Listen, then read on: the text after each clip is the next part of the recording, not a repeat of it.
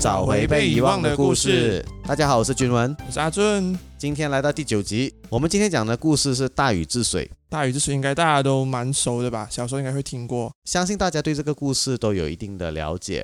但是细节的部分，就是它当中有很多的种种奇奇怪怪的版本啊，可能大家有些听到的是跟我们不一样的，我们就。啊，把它全部收集起来，在这边研究一下。肯定的是，我们都听过那个大禹治水，三过家门而不入的那个故事。对对，那个是大家都最耳熟能详的。但是其实有一些细节是大家可能平时在教科书里面没有看到的部分，我们可以拿出来提一提。好了，话不多说，我们开始。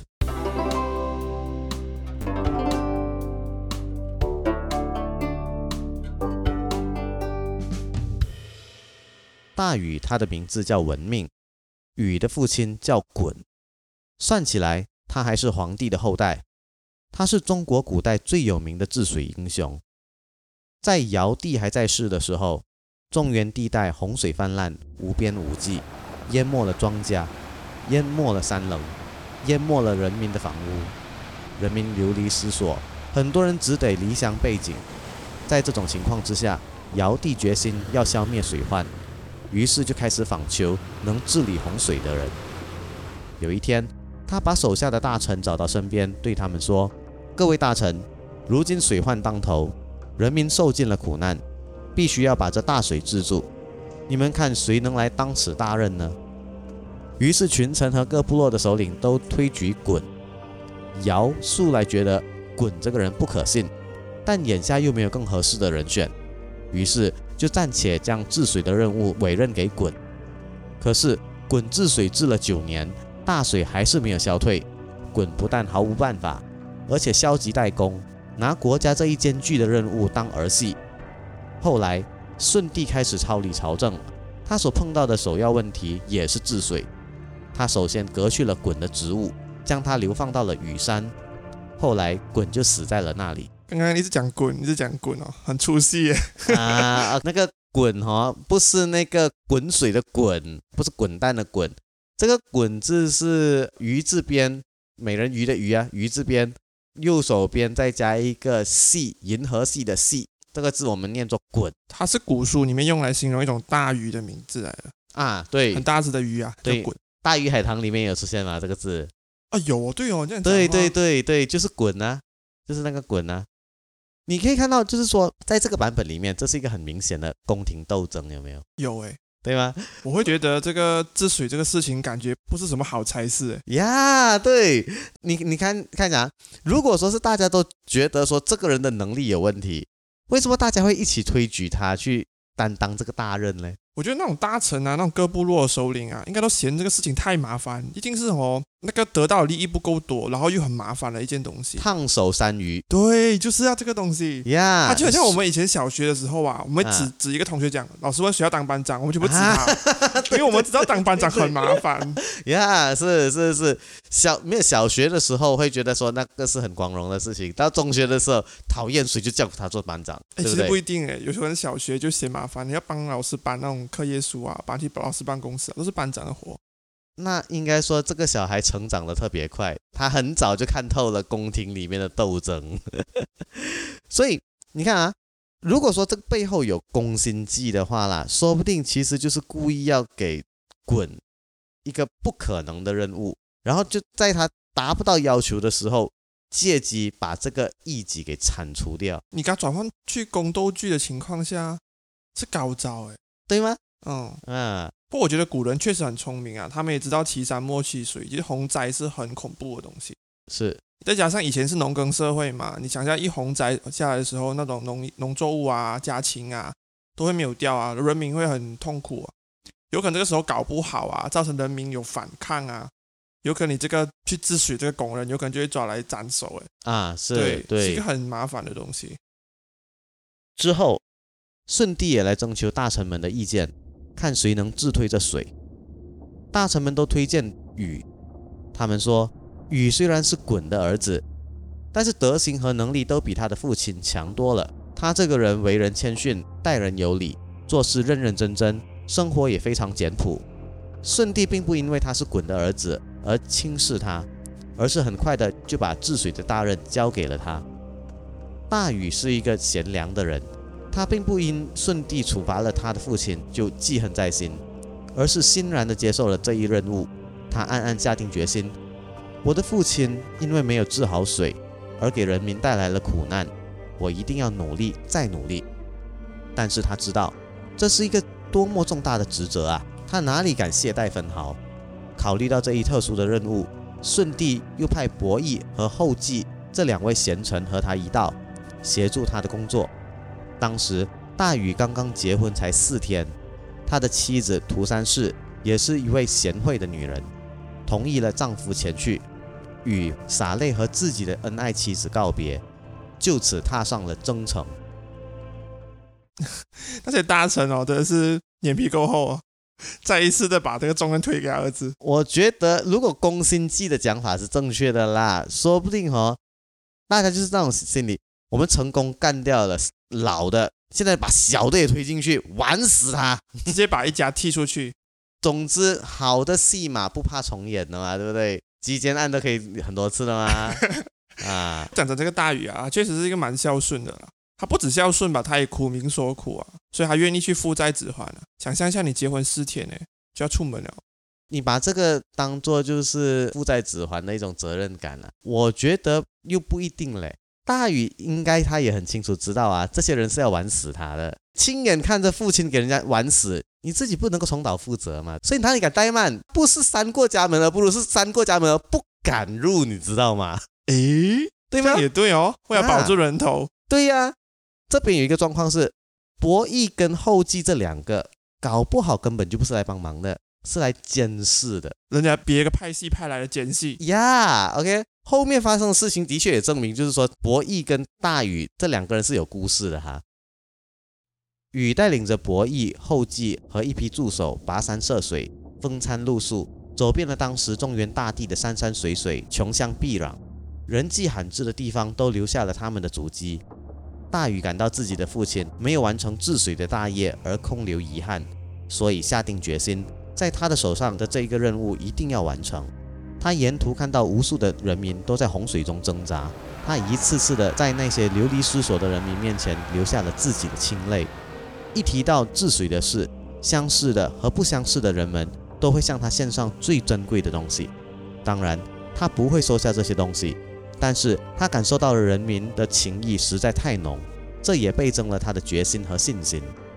禹左手拿着准绳，右手拿着规矩，走到哪里就量到哪里。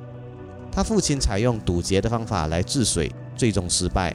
有了这个教训，禹便发明了一种疏导治水的新方法，其要点就是疏通水道，使得水能够顺利的东流入海。禹每发现一个地方需要治理，就到各个部落去发动群众来施工。每当水利工程开始的时候，他都和人民一起劳动，吃在工地，睡在工地，挖山掘石，披星戴月的干。他生活简朴，住在很矮的茅草小屋子里，吃的比一般百姓还要差。但是在水利工程方面，他又是最肯花钱的。每当治理一处水患缺少钱的时候，他都会亲自去争取。完全是对他赞美到一个极限哦。对呀。一提到治水的事情，相似的和不相似的人都会向他献上最珍贵的东西。这个就好像那时候我们讲那个孟姜女去找她老公的时候，听到她故事的人都会给她些一些东西来帮助她，这样子。我觉得她的行动很伟大。这个就是古时候人们的热情啊，大家比较主动的表示他们的支持。像我们物语课也需要支持啊。目前比较实际的支持就是你能够介绍给你的朋友，然后留言、订阅、按赞嘛，对不对？帮忙，我们也我们真的很需要支持一下哈。介介绍给你的朋友，教他们怎么样听播客啊。这个就是我们需要你们的帮忙了哈。OK，我但是我对同样一个事情，我看另外一样东西。你想想，人民哦，知道你来帮他治水嘛？我给你东西嘛，就是你暗示你先帮我家处理好先。哎，的话让我想到马来西亚马来西亚一个特殊文化叫 “due kopi” 咖啡钱。对对对对对，我小时候有有试过啦，我自己是没有给过 “due kopi” 我看过我爸爸给。啊，我还在小学的时候，早上上课嘛，我爸在我跟我的妹妹上小学，然后闯红灯，然后被警察抓到。啊，就塞了他钱。哦，然后就没有事情啊。哦，其实这个在马来西亚真的是属于一个大家都知道的事情啦。公开的秘密，有多少个人的驾照是？嗯、这个这个不可以讲啊。OK，好，我嗯，点到为止。刚刚你有提到一句吧，披星戴月的干什么？活，披星戴月的干活其实是蛮浪漫的。想象一下，如果、实那个干。没有啦，确实是很辛苦啊。但是你想象你，我们现代人我们很难看到星空啊。然后大宇在那边做工的时候，也是一种蛮享受，因为抬头一看，有可能就是星海、夜空，啊多么的漂亮。我觉得你想太多，那个年代没有灯，是暗乎乎的，你其实什么都看不到，你就只只看到星星而已。其实怎样开呃怎样开工，对哦，但确实那画面很浪漫、啊。你要怎么披星戴月的干？确实是纯浪漫吧？对对对对，没有发生这样的东西。我觉得是不大可能。他在治水的日子里，曾经三过家门而不入。有一次，他治水路过自己的家，听到了小孩的哭声，那是他的妻子涂三世刚给他生了一个儿子。他多么想回去亲眼看一看自己的妻子和孩子，但是他一想到治水任务艰巨，只得向家中那茅屋行了一个大礼，眼里含着泪水，骑马飞奔而走了。大禹根据山川地理情况，将整个中国分为九个州，那就是冀州、青州、徐州、兖州、扬州、凉州、豫州、雍州和荆州。它的治水方法是把整个中国的山山水水当做一个整体来治理。他先治理九州的土地，该疏通的就疏通，该平整的就平整，使得大量的地方变成肥沃的土地。然后他再治理山，从而疏导水道，使得水能够顺利的往下流去，不至于堵塞水路。山路治理好了以后，他就开始理通水脉，长江以北的大多数河流都留下了他治理的痕迹。就像我刚刚讲的嘛，这个讲法其实是他不敢进门探望自己的家人，他知道如果见到家人，他会克制不住自己，然后最后耽误工程，那个是普通我们教科书上面学到的。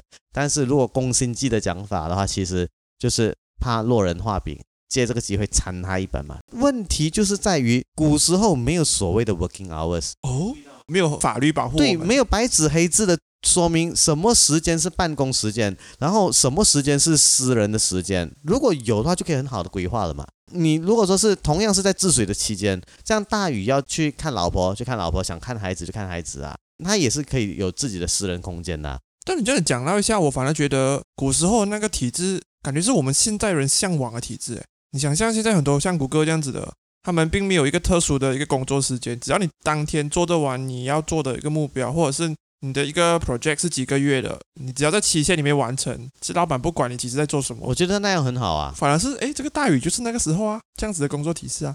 其实啦，如果说是能够限定说工作时间几点到几点是工作时间的话，我觉得这样子也是一个方法啦。像法国人对于这方面就非常的重视。之前不是有一个报道嘛，就是说新加坡的艺人欧金宪呐、在二零一八年他就移居到法国嘛，这个你知道吗？啊，对，他就是呃到法国去成为一家私人产权的这个投资总监嘛，结果短短一年里面就被人事部警告两次。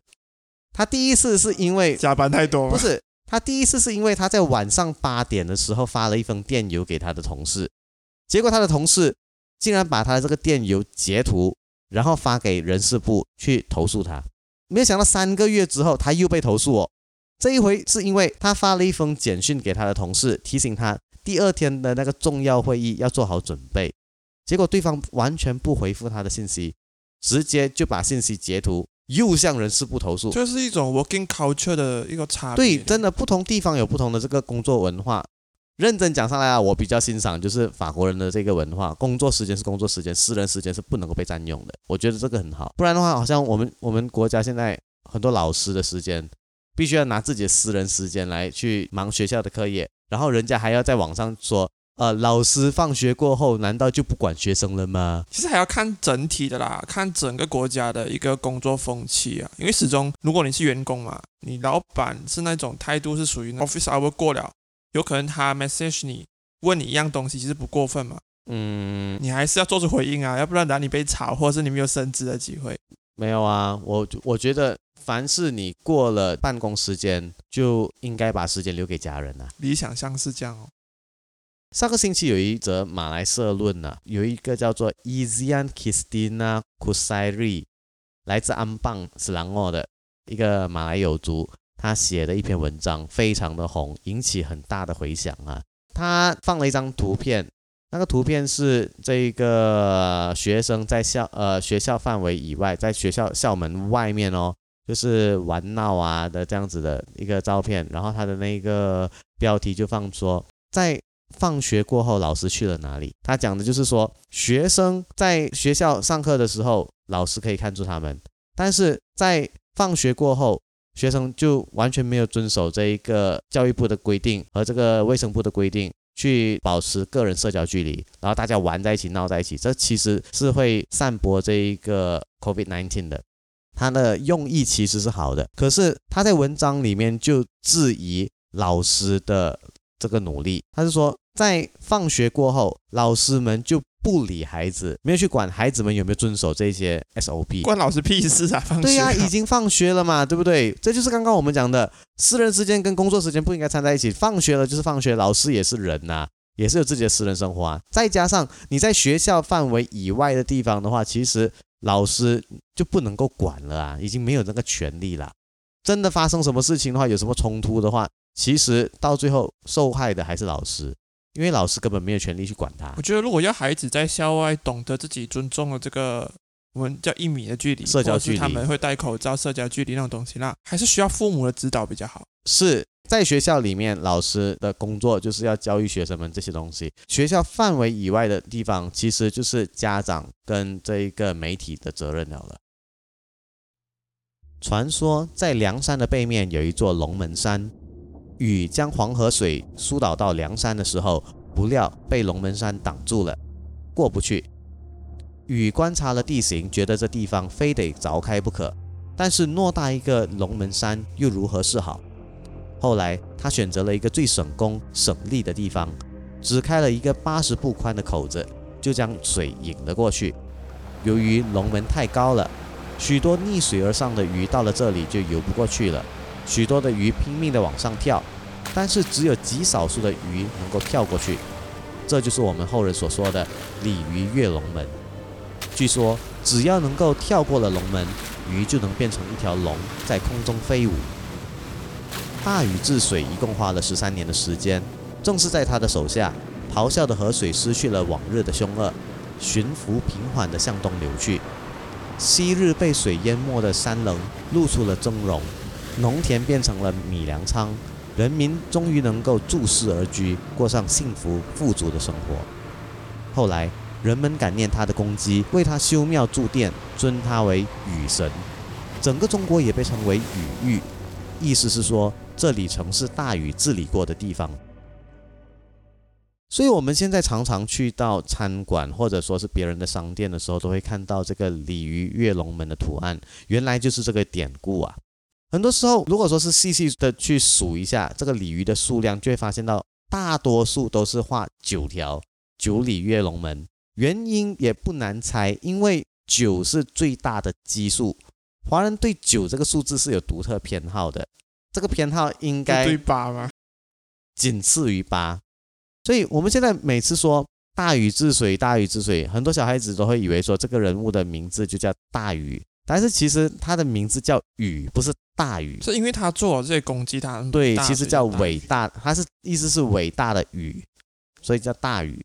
我讲真的啦，我们这里要懂他花十三年来治水啊，其实很蛮合理的啊。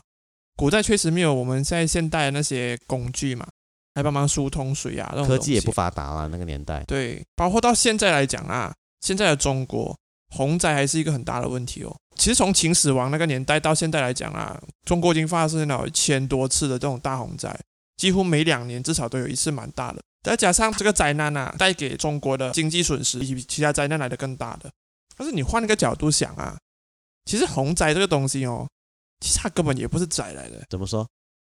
因为有人才是洪灾，没人它只是一个自然现象吧。当它是长江奔流这样子，对当它是个景色，而且你要懂，其实洪灾发生很多时候也是我们自己造成的。自然天气没有变化的话，因为你水冲过冲过，自然会形成河流啊、湖啊。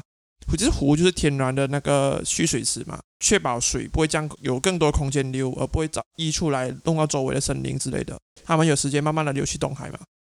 古代是农耕社会，他们会围垦啊，就把湖做成田哦，嗯，然后做成田过后，慢慢湖的那个深度会减少，所以多余的水会慢慢蒸起来。有可能只有一家人做这样子还好，但是当每个人都为了有更肥沃的土地，然后一直做重复、重复、重复。然后有钱人有可能会在旁边做一个别墅，穷人有可能会开田，然后河流也会，因为大家古人都要水嘛，所以都会住的靠近很河流，有可能河流旁边会扩建东西，久而久之啊，你的河变浅了，湖变浅了，天然的那个水量其实并没有改变，它是因为空间不足，它导致还会溢上来，才变得洪灾。所以说到底，其实那就是最早的人为建设导致的天灾。依然到现在还有这方面的问题哦，中国政府是有在处理的。有一次大禹治理洪水，要打通泽源山，离开家时，禹嘱咐妻子说：“你听到鼓声再给我送饭。”到了工地上，禹就把自己变作一头熊，用嘴拱，用掌扒，奋不顾身地开山造河。不料他一脚踩在一块石头上，石头跳起来，正好撞在身边闲着的鼓上。发出咚的响声，涂山氏听见鼓声，急忙提起饭篮子给丈夫送饭。当他一眼看见雨变成了一头熊，又是拱呀又是扒呀，他觉得又羞又怕，当下丢下饭篮子，转身就往回跑。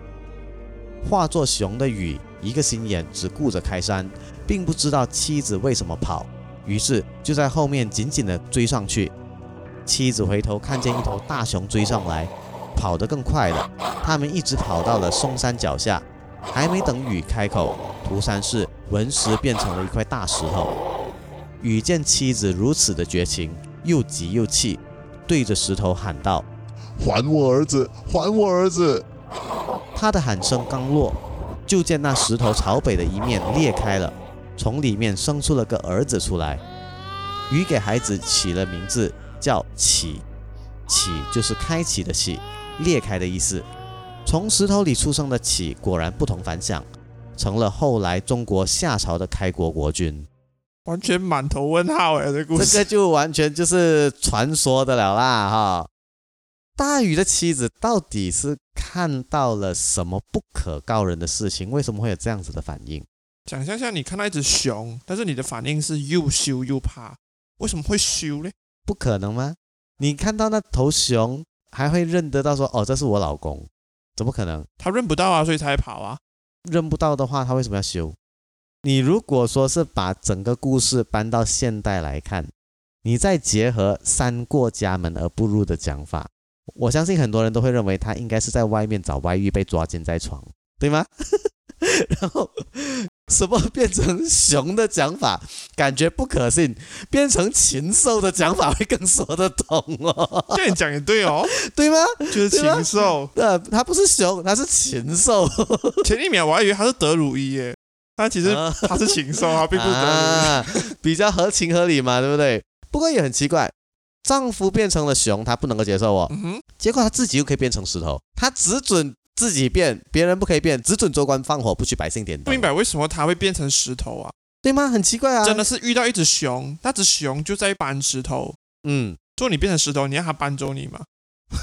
更古怪的是，你变成了一颗石头就算了，你乖乖就变成一颗石头，还是一颗会生孩子的石头。真是蛮吹牛啊！这故事真的很蛮问号的。对，真的好古怪。说到这里啊，夏朝有一个东西也是非常玄妙的啊。那就是夏朝的开国君主，名字叫做启，启是开启的意思，谐音就是起初的起，起源的起嘛。结果他就开启了夏王朝的这个统治。那你知道夏朝的最后一个君主叫什么吗？桀，谐音就是结束的结，它的谐音是结束的结。结果传说就是他最后是为了妹喜而断送了夏朝的江山。以现代的角度来看呐，公平的讲啦，一个朝代的这个覆灭，其实不会是因为一个女人的关系，单纯只是这个古人的一种性别歧视罢了。确实啊，但是很多宫斗剧里面都是把那个女生弄到会改改变整个朝代，啊，对，整个国家的政治会被一个女人操控在手里。也难怪宫斗剧会被禁啦。大禹治水还得到了一条神龙和一只神龟的帮助，这就是应龙和玄龟。应龙是皇帝的神龙，住在天上，经常奉皇帝的命令去执行重要的使命。它的身上长着一双肉翅，可以在天空中飞来飞去。它的最大本事是善于蓄水和行雨，它到哪里哪里就降大雨、降洪水。皇帝和蚩尤作战时，应龙曾来助战，终于用他的利爪将蚩尤捉住，立了大功。大禹治水时，皇帝又把他派下来帮助大禹。大禹施工的时候，叫应龙走在前面，用他那大尾巴画地。他的尾巴画到哪里，雨就在哪里劈山开渠，导河入海。这给大禹治水带来了多么大的方便，是可以想见的。玄龟据说是河神的使者，他帮助大禹治水，可能是受了河神的派遣。大禹治水时，这个大乌龟跟在身后，背上驮着青泥，也就是禹的父亲曾经为了治水从皇帝那里偷取过的息壤。不同的是，这回这息壤是皇帝主动赐给的。每当遇到哪个地方山洪爆发，或者是河堤决口，禹就顺手从玄龟的背上取一些息壤，向那里投过去，息壤马上就会堆积成山，长成大堤，把汹涌的洪水挡住。由此可见，玄龟对禹的帮助也是非常大的。这个版本的这个大禹啊，他比较像是个工程师，然后一直命令住自己的那些劳工去帮我做这个，他帮我做那个。应该说是神呢。这边的应龙哦，也跟我们之前在涿鹿之战的那一集里面讲的有一点出入。涿鹿之战之中，应龙应该已经逃到南方去了嘛，对不对？对，导致那个地方一直下大雨啊、但是又用之前的我们的另外一个讲法解释方法，就是应龙可以有很多只，它不是一只，它是一个种族啊，那又可以解释得通啦。这样玄龟可以背重物，我是能够理解的，但是移动速度呢？没有理由发大洪水的时候，你还等它慢慢走吗？龟兔赛跑咩？我觉得这个版本的玄龟比较像 UFO 这样子啊，它会飘的。啊哦，UFO 当我在看这个故事的时候，我对他的印象就是他会飘，然后大禹就坐在那个乌龟壳上面飘。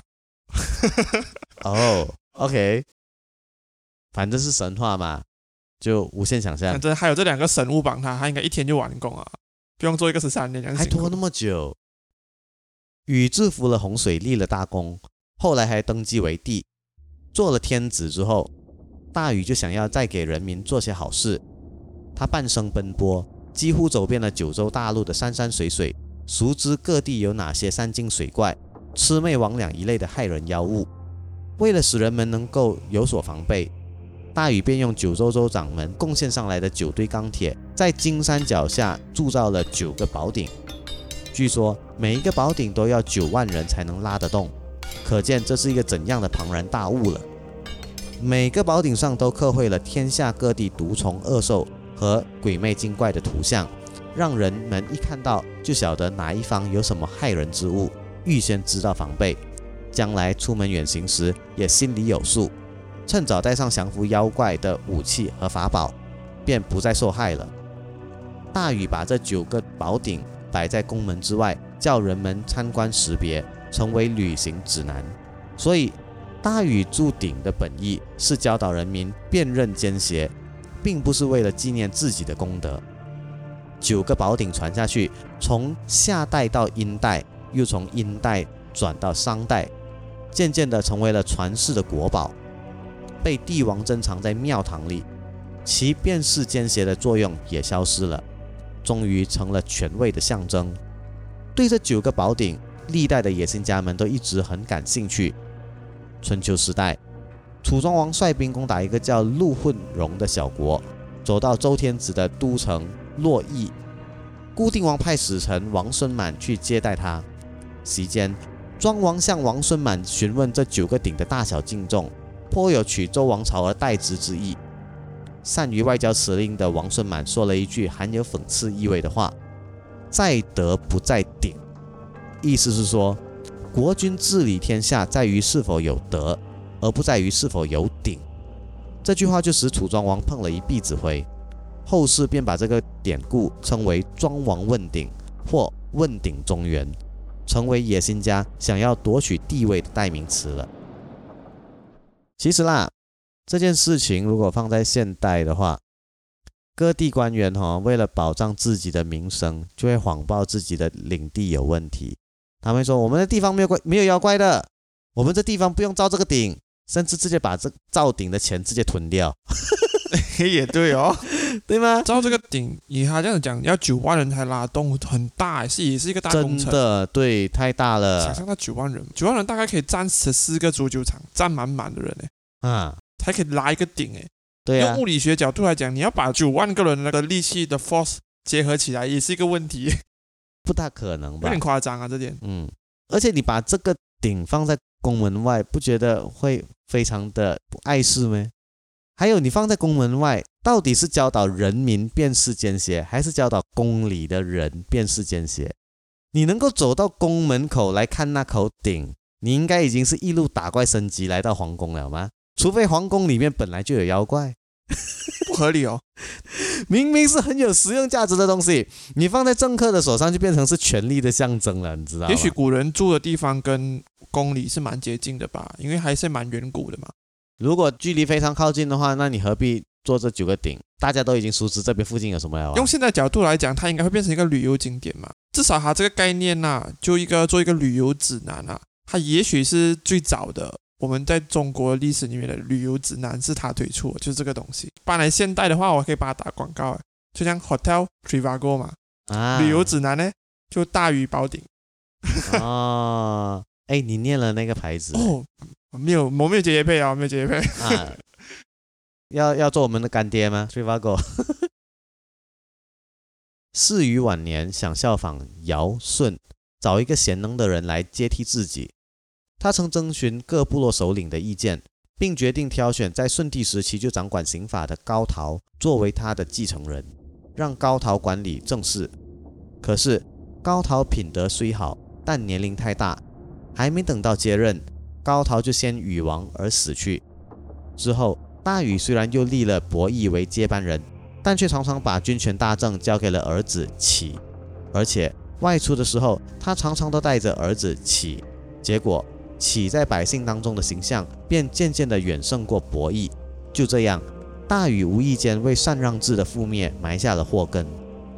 其实，伯益并非无德无才，而是兢兢业业地为国家出力。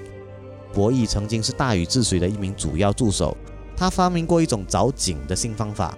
此外，伯益也擅长畜牧和狩猎，曾教会人们用火烧的方法来驱赶林中的野兽。他的才干并不属于启。公元前二零六一年秋，帝禹出巡时在会稽死了。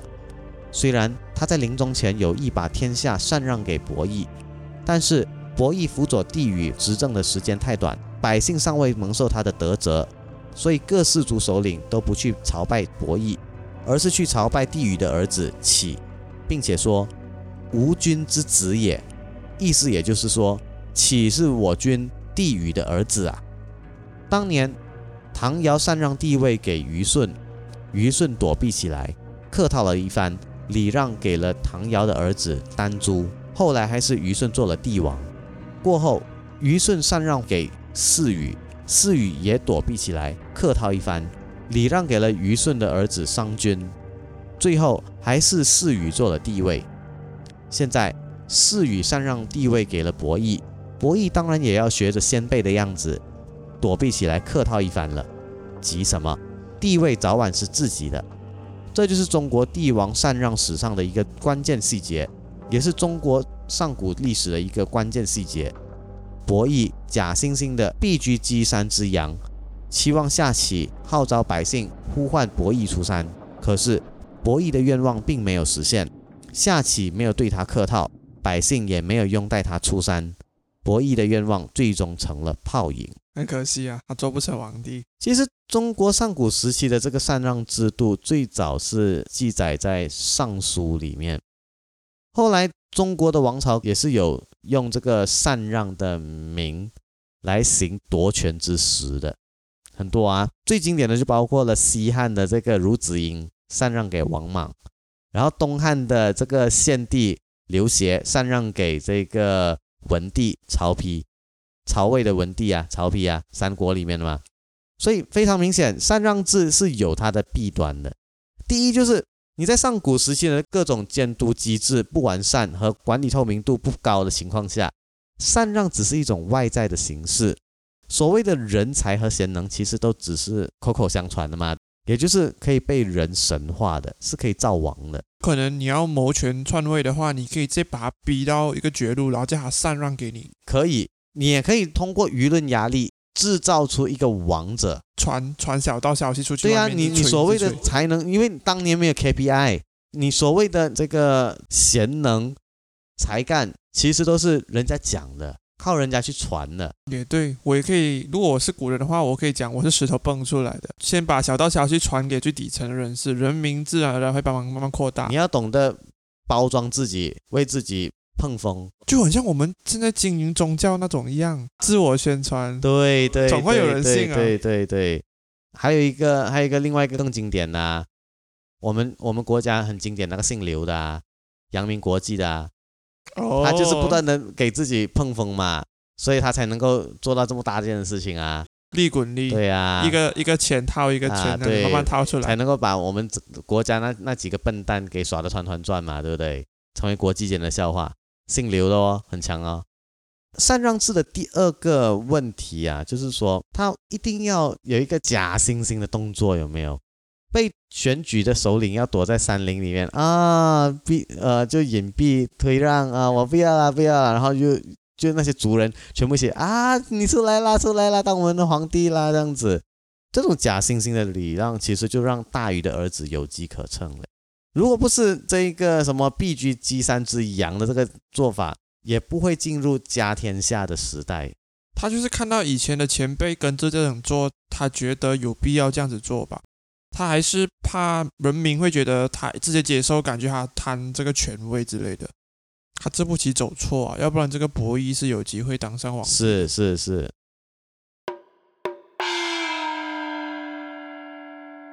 尧的时候，灾难接连降临到他的国土上，先是大旱，后来又是洪水，那情景可怕极了。大地上沧海横流，一片汪洋，老百姓无家可归，有的住在山顶的岩洞里，有的就在树枝上坐巢栖身，地里的庄稼都淹死了，野草却长得很茂盛，恶禽猛兽也很快繁殖起来。可怜的人民一天天减少了，只有鸟兽的足迹遍布于国中。身为天子的尧帝看到人民遭受这样的苦难，忧心如焚。他把四方部落的首领都请来，问他们派谁去治水。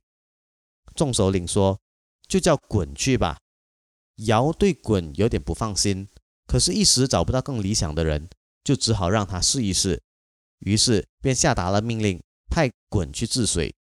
鲧也是个天神，是皇帝的后代，他同情人民疾苦，急于征服洪水，可是知道单凭自己的这一点神力很难办到，常常皱着眉头，闷闷不乐。一天，一只乌龟和一只猫头鹰互相拉扯着走过来，问鲧为什么发愁。鲧就把自己的心事告诉了他们。那有什么难办？猫头鹰和乌龟抢着说：“俗话说‘水来土淹’，只要在河上筑起大坝，洪水就不会泛滥啦。可是要到哪儿取这些土石呢？”鲧着急地问说。猫头鹰献计说：“你祖父皇帝那里有一种熙壤，那可是个宝物呀！一点点土就可以长成千丈大堤、万丈高山。用这种宝物来阻挡洪水，还怕挡不住吗？”鲧听了很高兴，认为这是一个好办法。当然，他也知道自己的祖父是个严厉的天帝，这件事给他知道了，一定会受到惩罚。可是为了尽快的制服洪水，拯救人民，他只好这么干了。我有点不明白诶，如果你是天帝的话，你为你的人民着想，你有一个叫熙壤的东西，可以这样简单处理问题，为什么不直接亲？自下来呢？为什么不直接处理掉它？对不对？然后你记得我们讲之前在第二集的时候，我们就讲过的一件事情吗？动物一开口说话，就会叫你偷东西。哎，对耶，这还是两只动物耶，还是两只动物。这东西其实没有跑掉哦，对对对，还是证很实啊奇怪，很奇怪。呃华人的华人的文化就是动物一讲话就会叫你偷东西。跟迪士尼差好远呢。迪士尼的动物会讲话，通常是会帮人做东西的。对对对，很奇怪，动物不能够讲话，动物真的不能够讲话。这个熙攘啊，他给我想到了那个在呃超人里面，你只要一点点碰到水，它就能够制造出泥土，制造出土地出来。你讲的超人是什么氪星石？Super Superman 哦 Superman 呀，Superman 它不是有一块有一啊块那个克星石，它那里面的东西就是你丢到水里面去的时候，就能够制造出土地啊，对，啊会不会就是这个熙壤其实就是克星上面的矿石？所以天地是克星人所以天地其实是 Superman，对不对？种族，他不仅是啊 Superman，他是 Superman 的种族，啊，对，他可能就是啊，嗯，他是外星人。外星人来的，对对对。不知冒了多大的危险，用了什么方法，滚终于从天上窃来了熙壤。于是他背着熙壤，带着猫头鹰和乌龟，到吕梁山一带去治理洪水。这办法可真灵，只要在河边撒下一把熙壤，立刻就会长出一道高大的堤坝，挡住汹涌的洪流。在积水的地方撒下一点熙壤，积水很快就会干涸，露出了黑色的地面。可是滚窃熙壤的事很快就被皇帝知道了，他恨天国出了这样的一个逆子，立刻派火神祝融下到人间，在羽山的郊野把滚杀死了，取回了被窃的熙壤。这一下，各地的洪水又泛滥了起来。鲧并不怕死。当初他盗取天上的熙壤，就是抱着牺牲生命的决心的。他所遗憾的是，他并没有把人民从洪水中拯救出来，所以他死后精魂仍然活着，尸体过了三年也没有腐烂，而且腹内还孕育着一个新的生命。他用自己的全部精血去抚育这一个小生命，希望他的神力能够超越自己，继续完成制服洪水的伟大事业。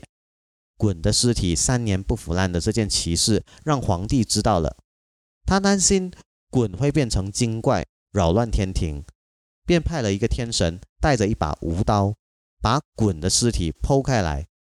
这时奇迹发生了，从鲧的肚子里忽然跳出一条囚龙，头上长着角，金鳞闪闪，盘旋而上，升上了天空。这就是雨。雨上天之后。鲧也化作了一条黄龙，跃进了雨山脚下的深潭之中。所以这一边它其实跟我们前面一开始讲的那个版本不一样。前面的那个版本是大家一开始就不看好鲧的，他是一个很负面的形象。这一边的话，他是一个为国为民牺牲的一个英雄。他牺牲了小我，完成大我。这边说的滚的肚子里跳出一条囚龙，就是后来的禹。他是一个男性的神仙吧，然后他自己怀孕了，然后生出了儿子。我比较关心的是，他到底是龙还是熊？他不是熊，他是禽兽，都讲啊。哦呀，他他的他的等级是跟那个猫头鹰跟那只乌龟一样啊。他会讲话就有事情啊。哦，不能讲话，一讲话一讲话就会偷东西。他偷什么？偷情。我们另外故事又证明我们理论是对的。对对对，动物真的不能讲话。好啦，这就是我们今天的物语课啦。喜欢我们的节目的听众们，可以到我们的面子书和 YouTube 频道上去留言点赞。也可以在各大的 Podcast 平台、播客平台上面给我们一个大大的订阅跟五星好评哦。记得哦，我们真的很需要大家的支持哦，不需要你送什么好吃的、呃好用的。我们不是大宇，我们不是孟姜女，嗯，我们需要你们的支持。我们需要支持。，对，等支持够了的话，如果夜配我们也是蛮欢迎的，哎，也可以啊，我们需要干爹，推荐给你们的朋友吧，有喜欢的。给大家养成这个听播客的习惯吧。我觉得这个听播客的这个文化真的应该要在马来西亚被推动上来。好啦，我是君文，我是阿俊我，们下一星期再见喽，拜。拜拜